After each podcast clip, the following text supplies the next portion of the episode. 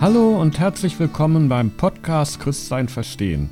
Ich bin Klaus Straßburg und ich möchte meine theologischen Einsichten für ein gutes Leben mit dir teilen. Ja, gerade noch hatte man sich zur Lieferung von Kampfpanzern an die Ukraine durchgerungen. Und schon gibt es die ersten Stimmen, die Kampfflugzeuge befürworten. Und auch Langstreckenraketen werden schon gefordert. Gibt es eigentlich ein Ende der Waffenlieferungen? Soll der Ukraine die Möglichkeit gegeben werden, Moskau anzugreifen? Im Buch der Sprüche oder auch Sprichwörter genannt, einem Buch der alttestamentlichen Weisheit, heißt es in 2018, nur unter kluger Lenkung führe Krieg. Die Lenker dieses Krieges sind die Präsidenten Putin und Biden. Putin wird vom russisch-orthodoxen Patriarchen Kyrill II. unterstützt. Sein Krieg erhält so die religiöse Weihe. Das Volk wird politisch und religiös verführt. Wer rechtschaffene Menschen irreführt auf einen bösen Weg, der fällt in die eigene Grube, weiß Sprüche 28, Vers 10. Damit ist die Gefahr ausgedrückt, dass Irreführung sich nicht auszahlt. Es kann sein, dass die Sache für die Verführer des Volkes nicht gut ausgeht. Jedenfalls aber ist, wer einen unnötigen Krieg beginnt, dadurch zigtausende Zivilisten tötet und sein Volk betrügt, gewiss kein kluger Kriegslenker. Auf der anderen Seite steht der amerikanische Präsident Biden. Er entscheidet letztlich über das Vorgehen des Westens, auch über weitere Waffenlieferungen.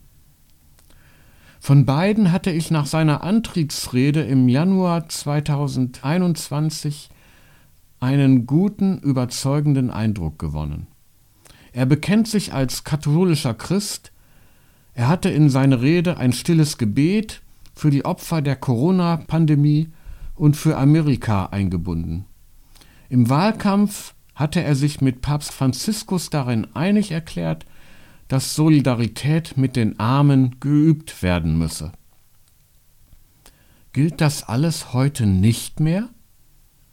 Im Ukraine-Krieg werden bis heute etwa 100.000 gefallene Soldaten auf jeder Seite geschätzt und 50.000 ukrainische getötete Zivilisten.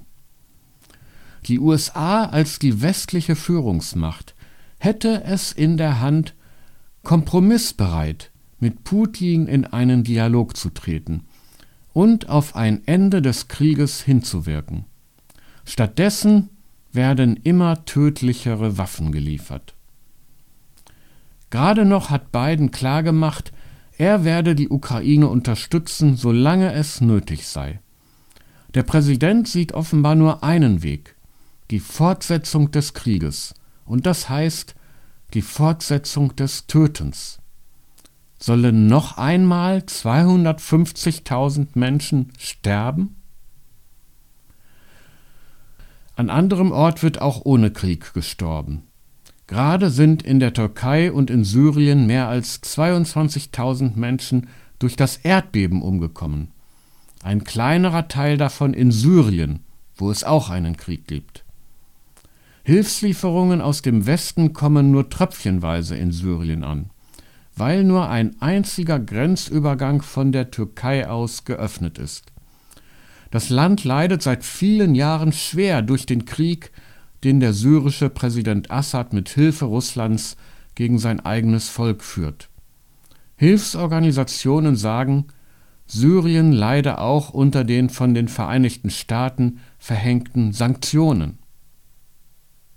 Von Assad und Putin erwarte ich nichts. Aber was ist los mit dir, Joe Biden? Kennst du keine Solidarität mit den Armen mehr? Betest du nicht mehr für die Opfer von Erdbeben und Krieg? Die Bibel schließt einen Krieg offenbar nicht kategorisch aus. Wenn er aber geführt wird, soll er mit Nachdenken und Weisheit geführt werden. Zum Nachdenken über einen Krieg gehört immer auch das Nachdenken über sein möglichst schnelles Ende. Ich sehe im Moment nur Nachdenken über weitere Waffen, weitere Eskalation. Das ist das Gegenteil einer weisen Kriegslenkung. Was Weisheit bedeuten kann, wird im Buch Prediger oder Kohelet näher beschrieben. Kapitel 8, die Verse 5 bis 8. Das Herz eines Weisen kennt die richtige Zeit und das rechte Verhalten. Denn für jede Sache gibt es die richtige Zeit und das rechte Verhalten. Denn das Unglück des Menschen lastet schwer auf ihm, denn er weiß nicht, was werden wird. Denn wer sollte ihm mitteilen, wie es werden wird? Kein Mensch hat Macht über den Wind, den Wind zurückzuhalten. Und niemand hat Macht über den Tag des Todes. Im Krieg wird kein Soldat nach Hause entlassen. Und das Unrecht lässt seinen Urheber nicht entkommen.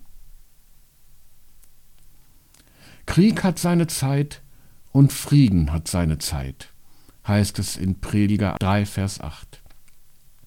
Das heißt, es gibt eine Zeit, in welcher die Zeit des Krieges zu Ende ist und das Handeln sich auf Frieden richten muss. Wann das sein wird, liegt offenbar nicht auf der Hand. Es braucht das Herz eines Weisen, um die Zeiten zu unterscheiden und in rechter Weise zu handeln. Und der Anfang der Weisheit ist die Ehrfurcht vor Gott, Sprüche 9, Vers 10.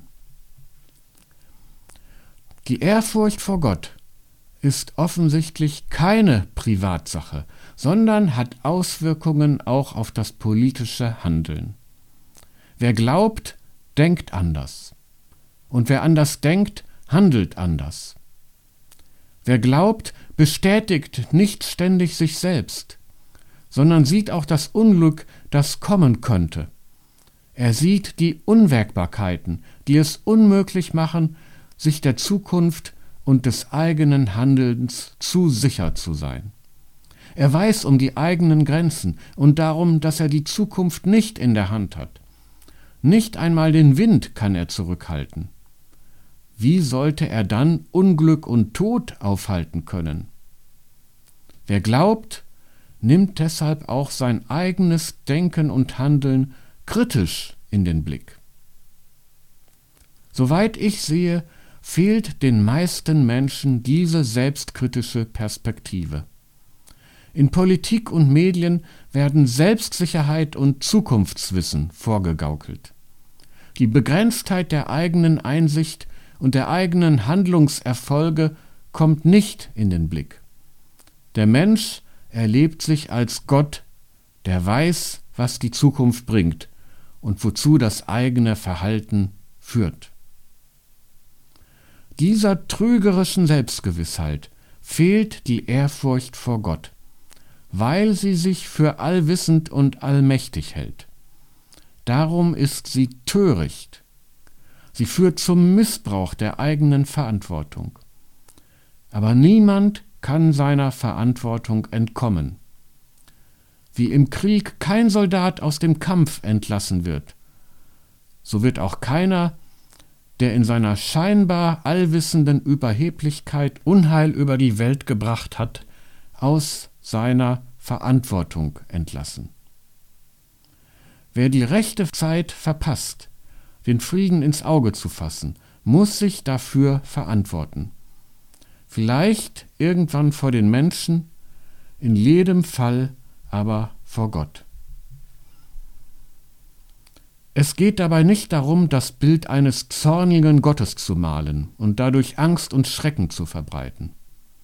Aber es geht darum, darauf hinzuweisen, dass Verantwortung ernst genommen werden muss und dass die Verführer, die Selbstgewissen, die Überheblichen, die unnötig rücksichtslos und ohne die Beachtung der rechten Zeiten meinen, Krieg führen zu müssen, nicht ewig über die Opfer des Krieges triumphieren werden, indem sie selbst ungeschoren davonkommen.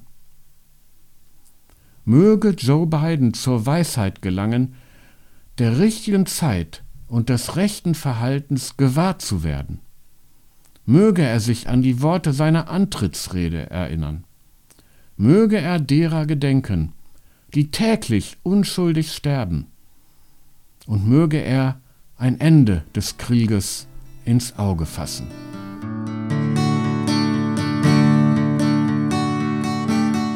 Ja, und das war's für heute. Auf meiner Website Christsein Verstehen kannst du den Text nachlesen und einen Kommentar abgeben.